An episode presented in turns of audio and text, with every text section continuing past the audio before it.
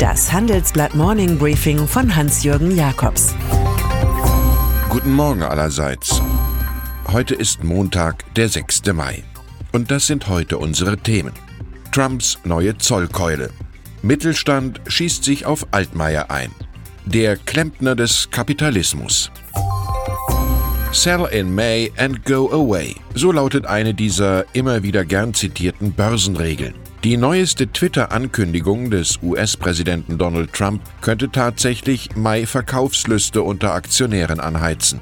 Die Sonderzölle auf Einfuhren aus China in die USA sollen von Freitag an generell 25 Prozent betragen. Vorher waren es für viele Güter 10 oder 0 Prozent. Das dürfte den Warenaustausch behindern.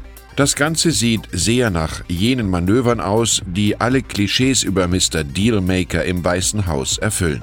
Druck auf die Volksrepublik soll ein besseres Ergebnis herausholen oder im Falle des Scheiterns einen idealen Sündenbock schaffen. Noch vergangene Woche hatte Trump, der Wechselhafte, die Handelsgespräche mit Peking über den grünen Klee gelobt.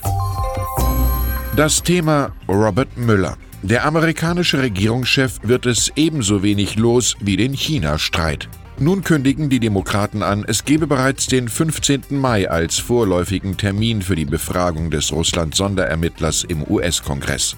Dann soll Müller ganz genau erzählen, was er bei seinen Untersuchungen zu den Verbindungen des Trump-Lagers nach Moskau herausgefunden hat. Sein an die Regierung gelieferter Report ist inzwischen an vielen Stellen so geschwärzt, als sei er in eine Kohlegrube gefallen. Trump fordert, Müller dürfe auf keinen Fall vor dem Justizausschuss aussagen, es seien für die Untersuchung bereits 35 Millionen Dollar ausgegeben und 500 Personen verhört worden.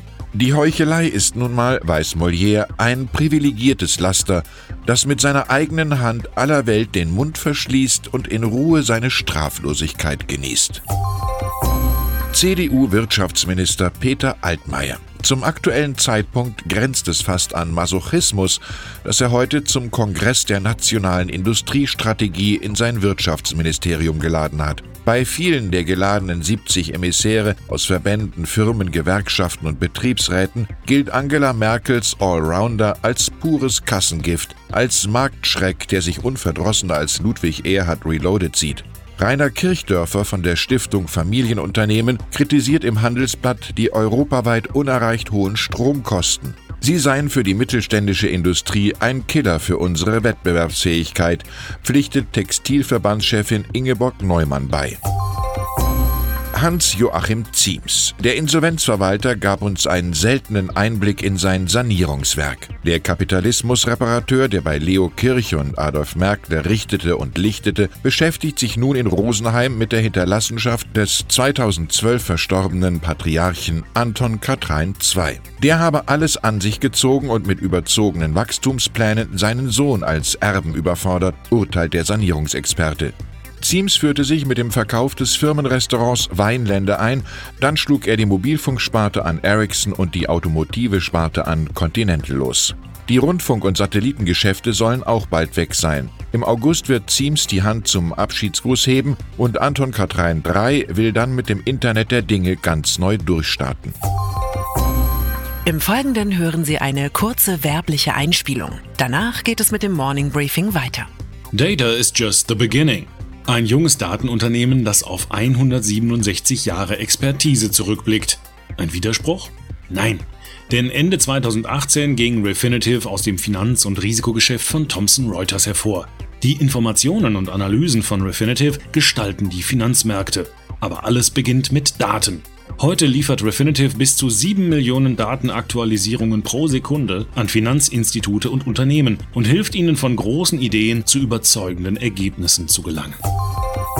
Am Tag 6 der Kevinianismus-Debatte über die Kollektivierung von Konzernen fällt eine in Berkeley veröffentlichte Studie auf. Diese kann erklären, warum Juso-Chef Kühnert hier und da in Ostdeutschland auf positive Resonanz stößt. Es liegt am Emotional Tagging. Danach würden Leute, die in der DDR positive Erfahrungen gemacht haben, dauerhaft schlecht über den Kapitalismus denken, schreiben die Uniwissenschaftlerinnen Christine Laudenbach, Ulrike Malmendier und Alexandra Niesen-Ruenzi. Ex-SPD-Chef Sigmar Gabriel hat in einem Handelsblatt-Essay, der viel Aufmerksamkeit erzeugt hat, eine ganz andere Erklärung. Danach seien beim Agenda-Setting des Junggenossen die Methode Donald Trump im Spiel.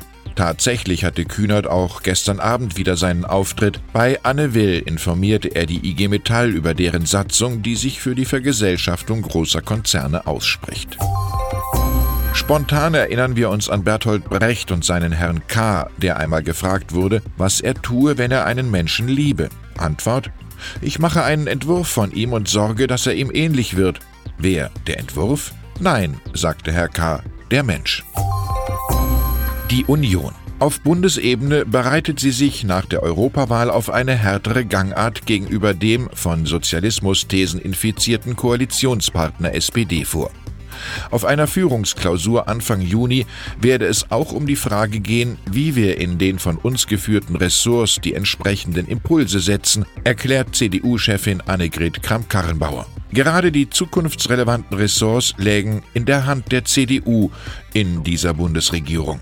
Diese Aussagen klingen ähnlich wie beim FC Bayern München, die Misstrauensvoten des CEO gegenüber Trainer Niko Kovac weshalb man beispielsweise über die Zukunft von Anja Karliczek, Bundesministerin für Bildung und Forschung, bald sicherlich neue Gerüchte erfahren wird. Und dann ist da noch Unterhaltungsweltstar Madonna. In einem Interview in Vogue artikulierte die 60-Jährige die Sorgen heutiger Eltern. Sie habe zu ihren Kindern die Verbindung verloren, nachdem sie ihnen im frühen Alter von 13 Jahren Handys zur Verfügung stellte.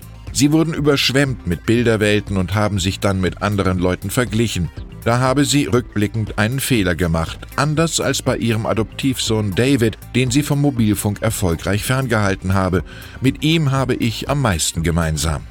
Ich wünsche Ihnen einen guten Start in die Woche, natürlich mit dem richtigen Gefühl für Handytelefonate. Es grüßt Sie herzlich Hans-Jürgen Jakobs.